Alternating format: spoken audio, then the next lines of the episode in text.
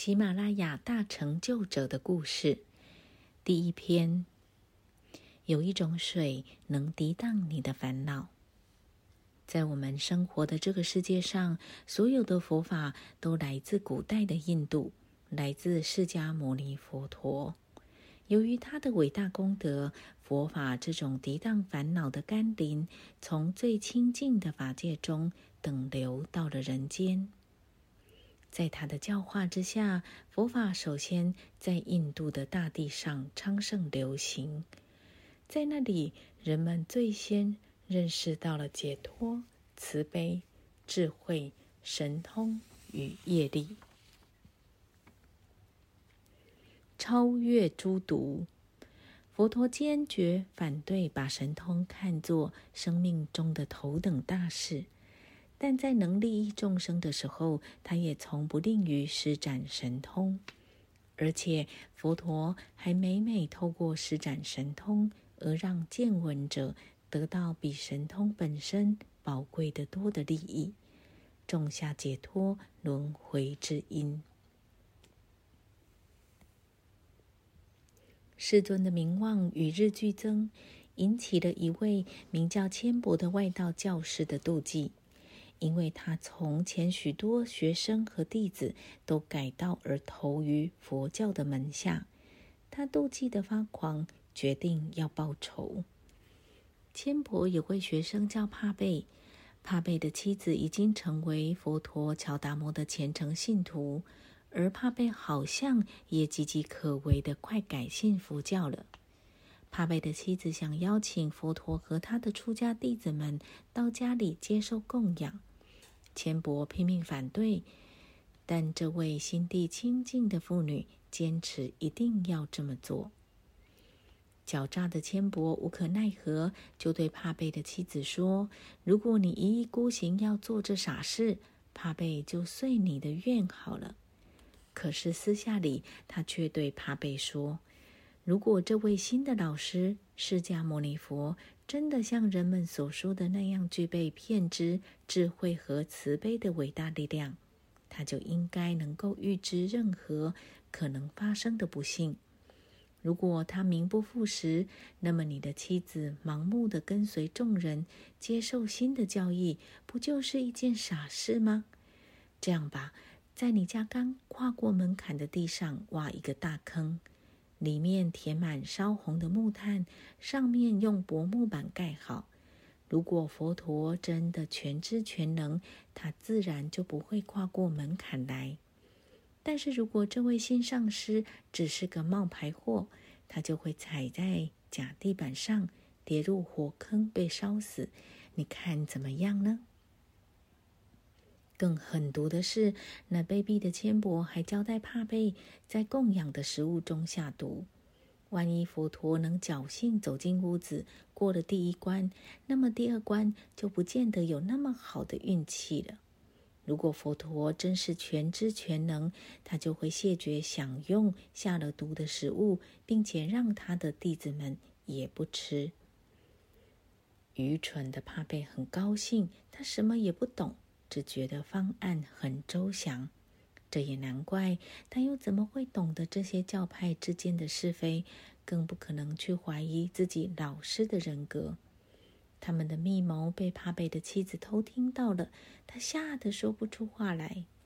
虽然他对佛陀的全知全能大有信心，但万一佛陀的弟子或比丘修行不够深厚，看不出这个阴谋。不也会成为这卑鄙毒计的牺牲品吗？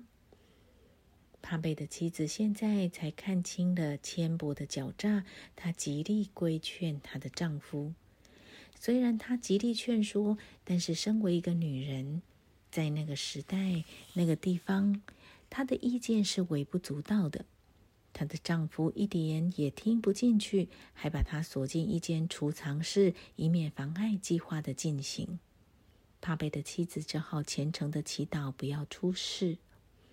在供养的前一天，帕贝挖好了陷阱，并送帖子邀请佛陀和他的出家弟子们前来接受午餐供养。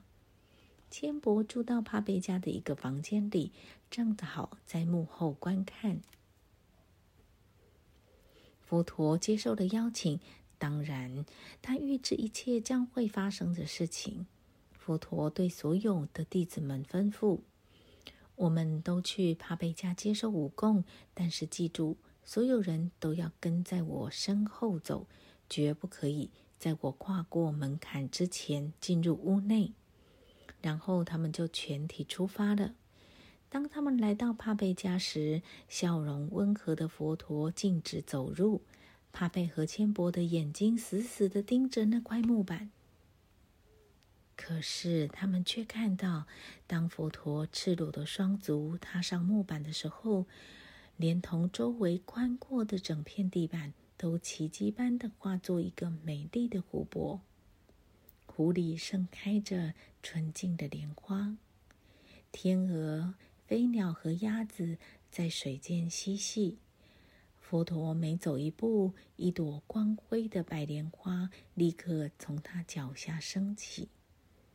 目睹这奇妙的景象，全部在场的人都惊呆了，特别是金黄失色的帕贝。当佛陀仁慈的对他微笑时，他只是手足无措的站在那儿。这位主人第一次了解到自己的愚蠢，他只好老老实实说出了千伯整个的卑鄙计谋。佛陀耐心听完帕贝伤心的忏悔后说：“正悟的人无分别，何来利益与伤害？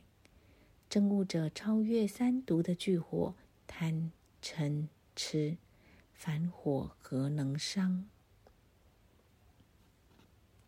愚昧可怜的帕贝，现在终于完全相信了佛陀确实悲智圆满，并且全知全能，而不像许多流浪的圣士和瑜伽师那样只懂一点神通。他坦诚食物也下了毒，请求当场另煮新食来供养佛陀和僧众，但佛陀又以寄送告诉他不必另换。正悟者得自在，超越善与恶，故无利益与伤害。正悟者已能转化三毒有害的影响力，贪、嗔、痴，凡毒与我何所伤？